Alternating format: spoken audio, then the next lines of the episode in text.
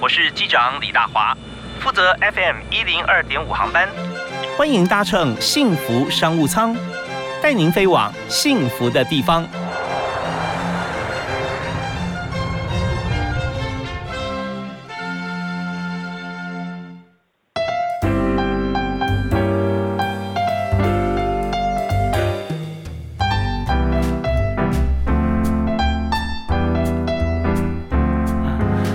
各位亲爱的听众朋友，大家好！非常欢迎您锁定幸福电台 FM 一零二点五，收听每天下午五点到六点播出的幸福商务舱。我是李大华。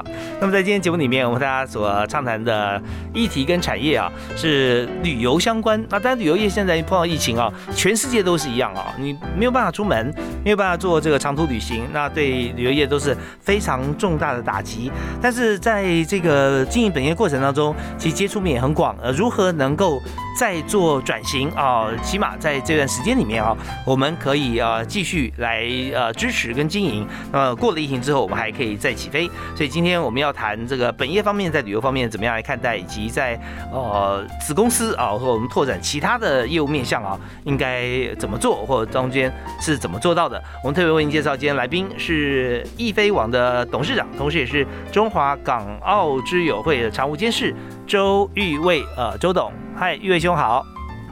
大华兄好，还有幸福商务舱的听众大家好，是非常欢迎您啊。那所以我们听众朋友都非常熟悉，我们节目里面每次每个礼拜呃有五天啊谈各个不同的产业企业的面向啊，及呃在这个商务操作还有在人才策略方面。所以呢，我们今天呃邀请周总来谈啊，因为易飞网其实呃从成立到现在已经超过二十个年头了吧。是的，超过二十年了。对，那那在这个过程里面啊，其实大家在呃机票方面，以前都是走旅行社，那有很多朋友啊，也是直接就上网啊，跟易飞网来订机票啊，订旅游行程。先跟大家来谈一下，就是在业内来讲哈，就您个人经验啊，碰到这个疫情啊，大概是怎么样规划未来？其实先跟大家就讲一下，刚刚听到片头都感动的快哭出来了，因为很久没听到那个起飞的那个说商务舱的。广播了，所以我们虽然是旅游业哈，其实这一两年真的是我们是空前的打击啦。嗯，那但是我们也是积极的想要对未来呃思考，说这个不管在疫情间怎么 survive，然后疫后的过程中怎么样让旅游业呃更好，然后出国旅客更放心。嗯，因为看起来这疫情会减缓。但是应该永远不会消失，那只是说它可能会跟我们大家呃处在一起。那也就是说，我们以后去旅游还是可能会碰到它。那怎么让自己安心的旅游，这也是未来的课题。OK，想办法让环境方面啊可以先呃更加的安全一点，所以我们才能够继续发展旅游。现在机场方面，他愿意来配合用量子天使，它是一个呃可以灭病毒的一个喷剂嘛，是不是？其实我们当初去代理的时候，其实除了着眼说它是在疫情上对公司是一个很好的一个商品之外，那也在谈到说疫后的部分，怎么样才能是让大家安全去旅游？那我们大家都很勤戴口罩，但是也可以看到周边很多新闻说到说，其实他他工位习惯做得很好，还是会会被传染到生病。那大家也很很讶异，说我不是都戴口罩吗？我都尽量不出门了。那为什么还这些朋友还是会中呢？那其实关键就是大部分传染十个生病的人里面，大概只有三个会是因为 directly 的接人跟人接触，大部分百分之七十以上，它的传染都来自于环境，是因为病毒不会马上死掉，所以它在诶病毒你也看不到，对，所以病毒被感染的人留在环境里面，不管是留在桌面上、门把上。还是呃手机上或者钥匙或者零钱上，其实你看不到。那你在接触的过程中，不知不觉就传染的。嗯，那这里面其实占了百分之七十。那这是最麻烦的事情。所以很多的感染，大家都是想说我戴好口罩就好。其实这观念是对了一半，因为假设口罩真的帮你第一线挡下了病毒，嗯，那口罩上就是充满了病毒。那像有的人就呃呼吸上不顺畅的时候，会拉拉口罩，调整一下位置，或拿下口罩，那你的手上可能就都是病毒。那如果你没有去好好的去做洗手，然后抓个痒，其其实过程中你就感染到了，其实这才是防不胜防的。那这也是我我们当初我们看到这个商品，我们就很积极的去呃去做它的总代理，然后也看到它其实它除了呃它是防疫上的一个很重要的一个商品之外，那重点就是疫后它还是，甚至我都认为它比口罩重要，因为你你你如果呃没有办法把环境做好，那环境的做好困难度就是说你这个产品如果喷下去之后，像酒精。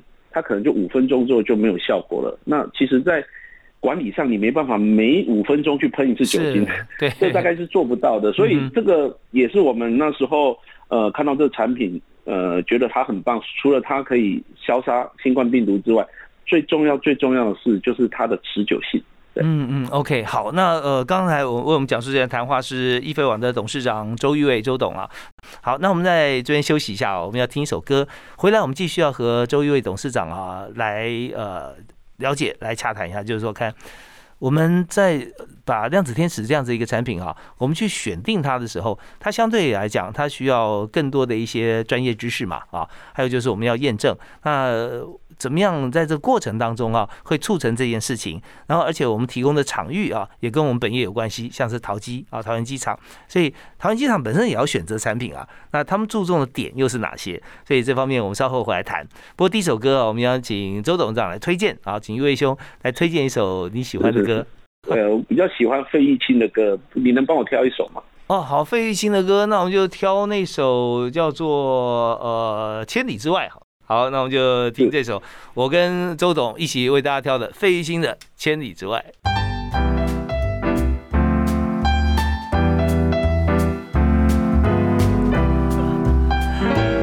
持续锁定幸福电台 FM 一零二点五，下午五点到六点为您播出的幸福商务舱。那今天呢，坐在我们商务舱的客人哈，其实呢，他在疫情之前啊，他真的常常坐飞机，不但自己坐飞机呢，还卖机票给大家哈。呃，一起出国旅游，那就是易飞网的董事长周玉卫周董。嗨，周董好。大家好，大华兄好。是，那我们刚才提到说，在疫情期间啊，大家真的旅游业都是的呃非常苦撑。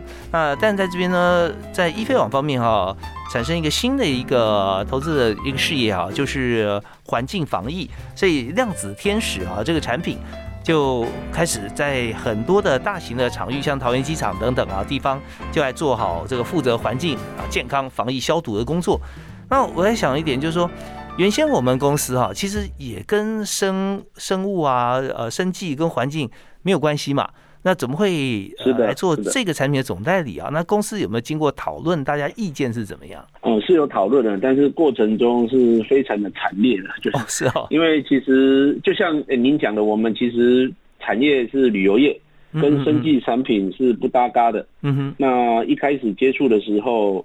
嗯，包括我们公司的几个高阶主管也提到说，哎，这个产品到底是不是好的？其实他们也不理解。那公司去做这个事情，那是不是也不太容易接受到市场上的认可？嗯哼。那只是我那时候那时候是义无反顾。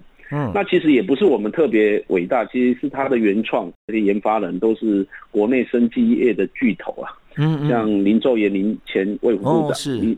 然后庄银清庄院长，他也就是去年一月份去武汉，然后考察完回台湾写人传人的第一份世界的报告的那一位，呃，救台湾的恩人。是。那如果上网去查庄银清呃三个字，你就可以看到他被英国 BBC 访问，去提到说哈，他为什么呃那时候可以去呃。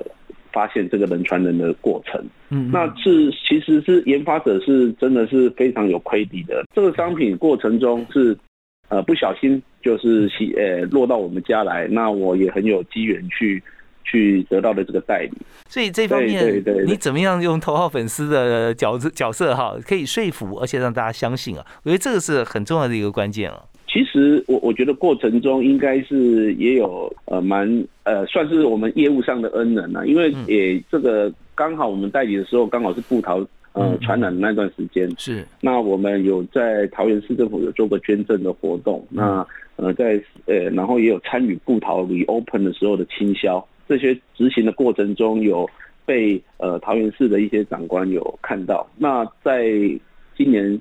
呃后来诺富特发生的时候，我们呃机捷就有采用到我们这个产品，呃他们机捷就去测试，嗯，那他们也就是真的每个礼拜去追踪，哇，果然是它可以长效型高达一个月以上。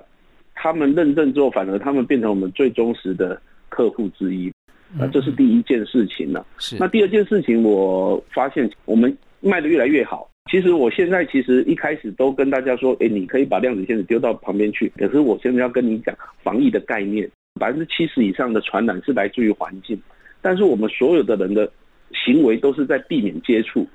你发烧，我可以挡掉你；你咳嗽，我可以远离你；我去餐厅，我可以找一个没有人的。环境去用餐，这个我都做得到。如果传染源是来自于人体，你是很容易去去避免它的。是，但是如果来自于环境，你不知道啊。即使你去一个呃餐厅，它是空无一人的，可是你不知道你坐的地方一个小时前就是一个生病的人在那边用餐，而他留下的病毒，那你就因为病毒你看不到，病毒不会死掉。例如，病毒在口罩上研究的显示是可以活七天的。嗯，所以你的病毒如果真的第一线帮你挡下了，你的口罩真的帮你挡下第一线的病毒，你的口罩就是最毒的产品了。对对对，那其实这才是很可怕的事情。所以我其实我一直有跟我们的客户讲说，其实我先跟你谈环境传染。那如果你不认同，我们不用谈下去了。你要好好的去把环境传染做好。嗯，因为在疫苗还没有达到六七十帕气体免疫位之前，你就是避免自己被感染到。但是你要。做事情一样嘛，我们做生意要做八十二十法则。我们传染应该也是把重心发在超过百分之七十危险的地方。但是我觉得我们台湾我们的同胞其实都是在工位的思维很棒，但是点上的话，因为人是很容易去把重重心放在看得到的地方哦，就是哦发烧啦、咳嗽啦，嗯嗯，呃这些传染源，但是看不到的，嗯，这个环境在不同的时间里面，相同的空间。病毒会活很久的，这些你其实是很难去避免的。对，所以反而我越讲这个才是对对，有业绩就越好。我这边倒是有个疑问哈，我们快问快答，因为这个阶段时间都到了。是是是是，就是说本身它喷出来喷雾也是液体，对不对啊？液状。是的，那喷上去，如果说还有七天或者更长的时间哈，两个礼拜以上，那么它在过程中，其他也许一个小时或多久，它就挥发掉了啊啊。那所以看起来表面是不是也会是干的？比方说过了三天，过了四天之后，那么如果说在环境中喷过之后，它有消毒效果，是不是这个病毒有病毒进来碰到接触到曾经喷洒过的地方啊？它还是一样，他没办法活。那呃是这样子吗？呃还是为什么？那我看我们下段回来的时候，我们直接来回答这个问题，好不好？好的，好的，没问题。谢谢。休息一下，马上回来。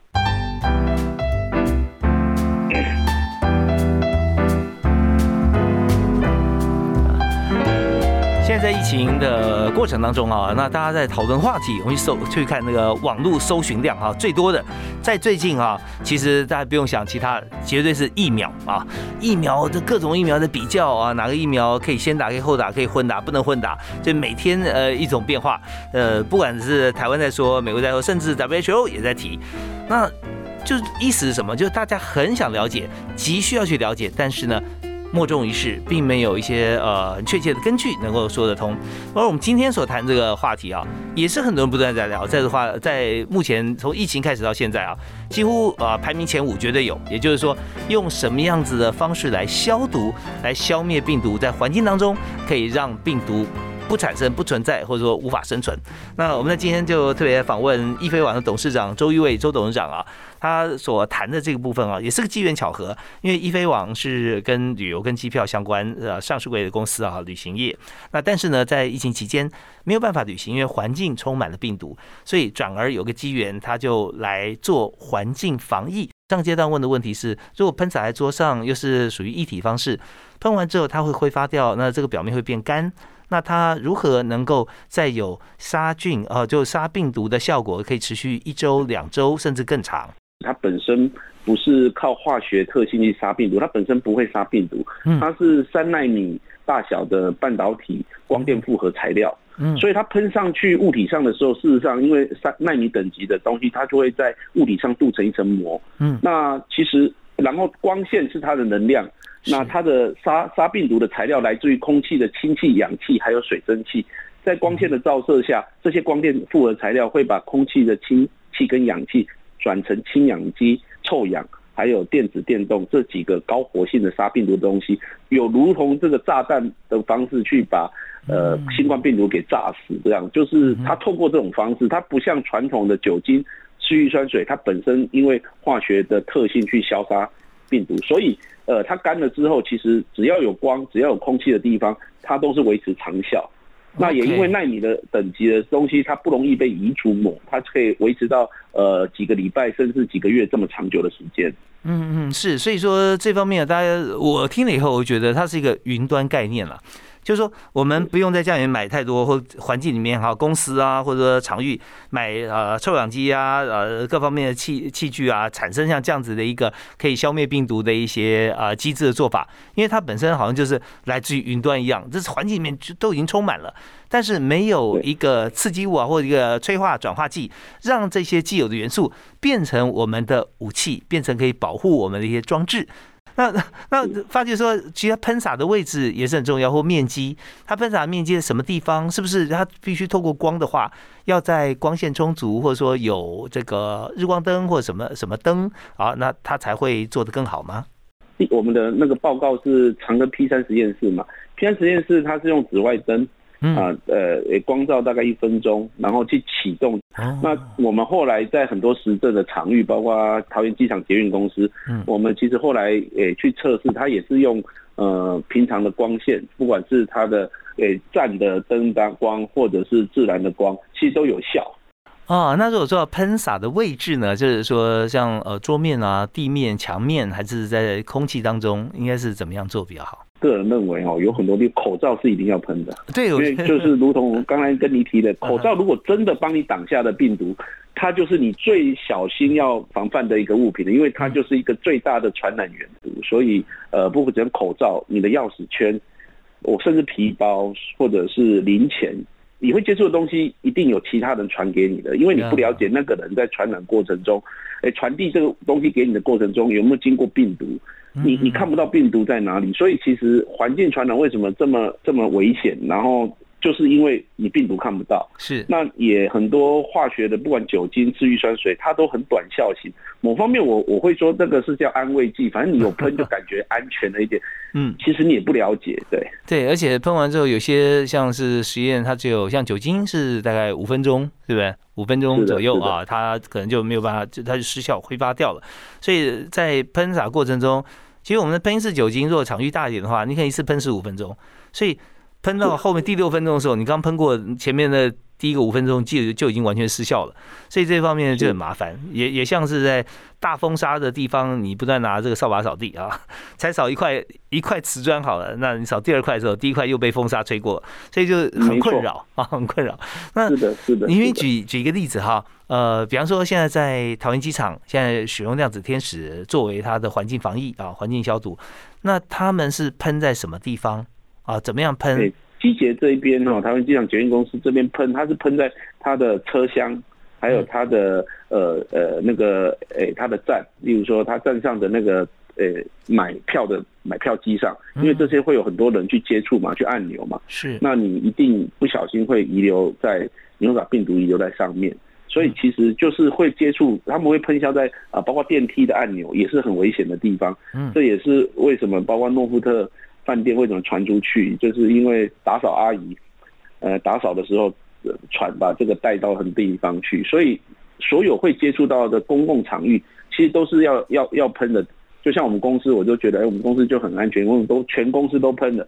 反正只要我没有呃碰到生病的人，即使是有生病的人遗留在病毒在这个地方，它都会被消杀掉，我就安全了。OK，好，所以这边嗯，我们的最常使用的地方啊，虽然它是喷完之后，它可以作用在空气当中，但是喷的那个地方或者那一块这个啊呃电梯的按钮这方面，因为常常去按它啊，你更需要喷，所以确保哈周边它不会有任何病毒的残存的可能。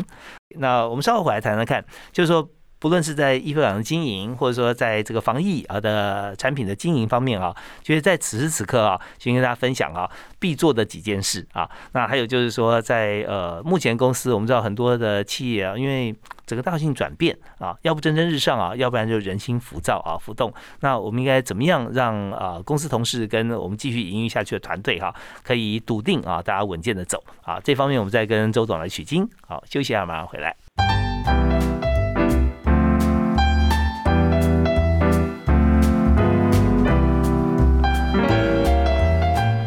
欢迎回到幸福商务舱节目现场，我是李大华。那今天和我们对谈的是易飞网的董事长周玉卫啊，周董事长，嗨，玉卫兄好。大兄好，各位听众大家好。是，呃，我们刚才提到，在这个易飞网，在我们这一段这个疫情期间哈，我们有转投资一个事业，就是做量子天使防疫产品的总代理啊。那我想说，在目前这个疫情当中啊，您刚刚已经提到了，在经营防疫产品方面，不是说这个产品有多好，而是告诉大家这个环境现在危险、危险、危害在哪里，然后怎么样可以帮它解决。那这时候大家有这样共识的话，再选择产品，我们再来看评比各种不同产品适合哪些地方的需求啊。那这这这，我们已经觉得说这样做真的，各行各业其实不要是疫情啦，就算我们是在平常时期哈，我们也是先从呃教育或者说满足 user 的需求，然后再来让他主动选择他需要产品，就刚好是我们有的产品就推荐给他啊。那这是最好的办法。那呃，那我们在谈就是说，我们还是在经营像这样事业的同时哈，你有没有觉得说？目前我们不管是在这个原先的旅游业，或者现在新产业哈，你觉得说需要把它做好啊，要具备哪三件事情？个人认为哦，几件事情就是你想想。第一件事情，我觉得呃思维要比较宽阔一点呐。举例来讲，做旅游的其实它跟这个防疫场景的关联在哪里？其实它关联就在安全旅游。嗯，那我们不要去犯了叫做呃讲的行销近视症，就是你做旅游的，就是只卖机票跟酒店。其实旅游的过程中还要贩售安全旅游，那我第一个认为，呃，想法要不一样，那这要把相关的产业纳进来，会让你的路走得更远，然后风险性更小。呃，例如说最近我们的状况就不错，就是因为有一个防疫的量子天使。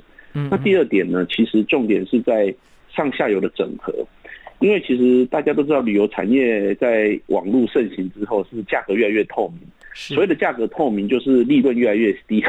对，那利润大家在 PK 的过程中，利润越来越低，每一个客户的取得成本就越来越高，那每个客户的价值就越来越重要。所以你一定要想办法在每个客户上，呃，不是只在机票跟酒店上对他服务。像我们公司也现在也呃进入了免税的产业，例如跟台湾虎航合作，我们现在是台湾虎航机上免税店的综合运营商。所以未来以后大家坐虎航的飞机，嗯，在呃买的呃买的这些免税品都是我们集团下的一个公司叫非买家在提供的。是，那我们就会把不是只卖你机票，只卖你只卖你酒店，我们还卖你呃免税品，然后还有餐食机上的餐食。那像这个东西就是也会让你的呃广阔性更大。那最后一个其实是内部的管理了，我觉得。就是人才，因为不管在什么产业，不管呃老板的愿景多大，不管呃思维多深，没有好的人才来执行，那是都是没有意义的。所以其实呃这我也知道说大华兄像呃您常常长期在呃在人才的培训上会很清楚，所以呃包括年轻人怎么样去呃去不要去避免一个很。很窄的窄的思维，愿意去接受一些新的挑战跟弹性。那公司的老板要去找的就是有创意的人才，然后要随时愿意去呃承担失败。当然，重要是承担一个公司承担得起的失败，因为你我我有有承担失败的勇气，才能突破。我认为刚刚讲的三点是我自己经营来觉得最重要的事。哇，真的是很棒啊！就是我们要经营好的话，当然我们要把球做大啊，然后要广阔的思维，要纳入相关的产业。那你现在疫情年的话，但要做旅游，你一定要做好防疫，所以。易飞网就纳入了防疫的这样的产业，那上下游整合这个部分啊，我觉得倒是真的各行各业可以思考一下。价格这么透明啊，我们利润真的是非常低，所以我们现在真的这个呃，一定要神队友啊，在也许大家是都是人队友也没关系啊，多点人在一起，我们就可以造神嘛啊，我们就没错，就就可以开始，就一定要有资源，所以这一方面我觉得确实是各行各业有时候最难做到的。因为在同业相相关哈，大家是比较把竞争是放在前面的啊，那把合作这件事情啊，是有很多妹妹嘎嘎会 每个人想的不太一样，所以竞合竞合这竞争合作之间关系啊，要怎么掌握？我觉得这是很大的重点啊。那周董是不是有什么心得可以跟大家分享？其实有时候哈，当然除了自己要嗯某方面对事业的的思考哈要敏感一点，但对。呃，人上有一些思考上，你要粗线条一点，呃，不要，呃，有人得罪你，就好像不能原谅他，那这样子你才会有更多的朋友。因为有时候在商场上或者是在职场上，我相信，呃，你如果是很想完成一件事，是都多少会跟人家有一些意见相左或冲突，那多少会得罪人或被得罪。那我觉得在落实上呢，真的是有时候心胸开阔一点。那其实还有一件事情是很难自己被操作的，就是你要很 lucky 的遇到一个很好的伙伴，然后这个伙伴的思维跟你一样。就像这几年，我觉得呃疫情期间虽然呃整个产业都很不好，像我们的一个伙伴就台湾虎航，他是唯一一个还在买新飞机的航空公司。哦，他们公司的高层就非常有 guts，他们其实就会呃我相信也是有这有这种雄心。很要被质疑的，一定会很多人说啊，为什么在这个时候你还愿意投资？但是如果你有这个伙伴，其实未来我相信你就会更好，因为他敢投资未来。那如果你能跟他成为个好伙伴，那这个中中间就 lucky。那因为有时候你会遇到什么样的人，这个也不是你能。决定的是，所以刚才呃周月周董事长哈提出几点，我觉得非常重要哈，特别是在包容这件事情上面。那大家在生意场上，或者说我们在同一个公司、同样的部门或不同部门在竞争的过程里面，他会觉得说，到底是要怎么做？我们一定要出头，把对手全部打败啊，然后我们要第一啊。那这样当然没有没有不对哈，可是你做的方法，你想说，我如果我可以第一的话，那是不是可以我们第一？啊，那如果这样子这种感觉出来呢，大家就觉得合作起来是相当快乐有意思的。不要怕说，呃，因为你的包容被别人骂说啊，这个很笨啊，这样，然后说哦太吃亏。其实有时候说吃亏跟占便宜当中啊，其实每个人人心是雪亮的。今天你到底是真的是很笨呢，还是今天你？让给别人，让利啊，还是说你有包容、圆融？其实大家心里面对你的，好像说会觉得你不是一个对手，或者说呃看清你啊，其实不会这么多。更多的一点是什么？就觉得说内心会有感谢。他明明知道说你，你如果真的是很笨的话，你生意不会做的这么好啊。你做的不错，或者你你的工作也做的不错，但是为什么这个时候你会稍微放松一点哈？啊，让别人也有共享舞台的机会，那时候反而在心里面多加了一份感谢跟敬意。我们稍后回来谈人才策略啊。第三点就是内部管理方面，怎么样能够把公司最重要的执行人才哈，可以好好网罗住，而且为公司大家一起来呃奋力向前。好，我们休息一下，马上回来。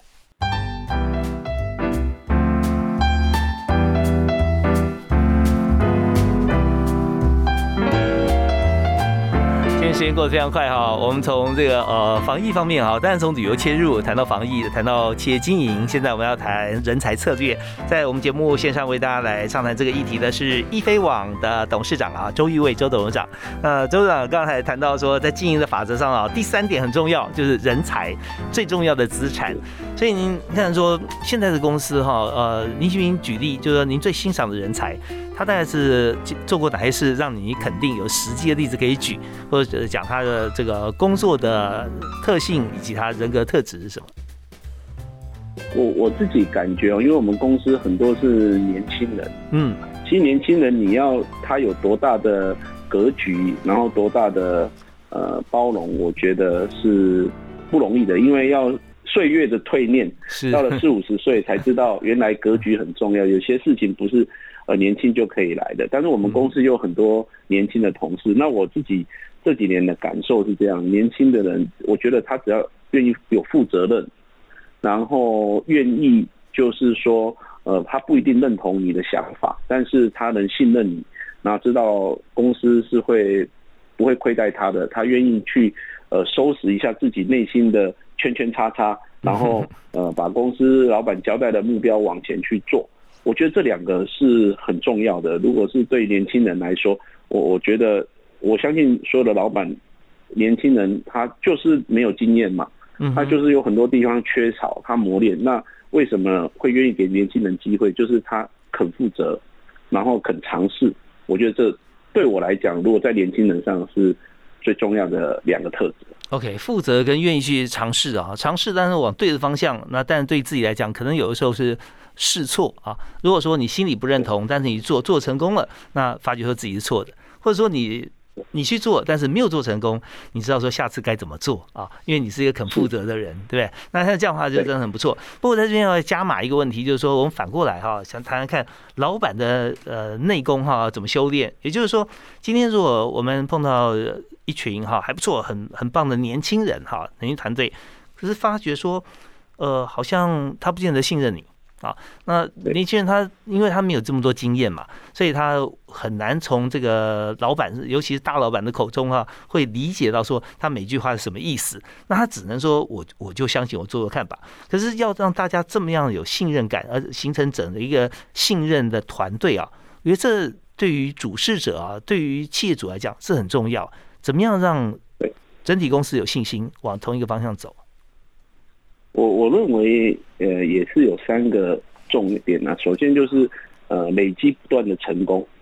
我我举例来讲，台积电这样的成功的公司，我相信所有的呃同事对于他们公司的政策，即使不认同，也会觉得应该是对的。我们必须遵守，因为公司或老板累积了很多成功的经验，我觉得他就是本身就是很好的领导力。是。那第二个事情是说，呃，我觉得老板要有。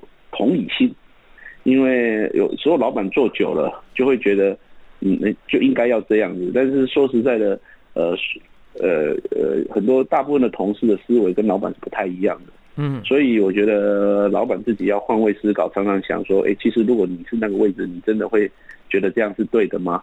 然后这样子就会让你对很多事情释怀，呃不会产生对立。因为这是很重要，就是老板的修炼也很重要。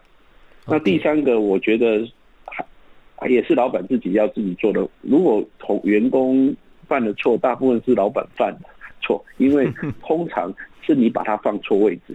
嗯嗯，因为他本身就是这样子，所以是你放错地方，而不是他不行。那我觉得其实呃，所有所有的父亲，因为既然是老板，你是上位者，其实很难去推卸说把很多责任都怪罪下面的人。其实做不好，大概都自己的错。那你首先你自己要呃证明自己的能力，让下面的人觉得，哎，你真的很棒。即使他不认同你，都会觉得，哎，你应该不会错，因为你真的一直有成功的经验。那再来就是你应该从员工的角度去看事情。那最后是，如果员工犯错，应该是你把他放错位置，不是他做不好。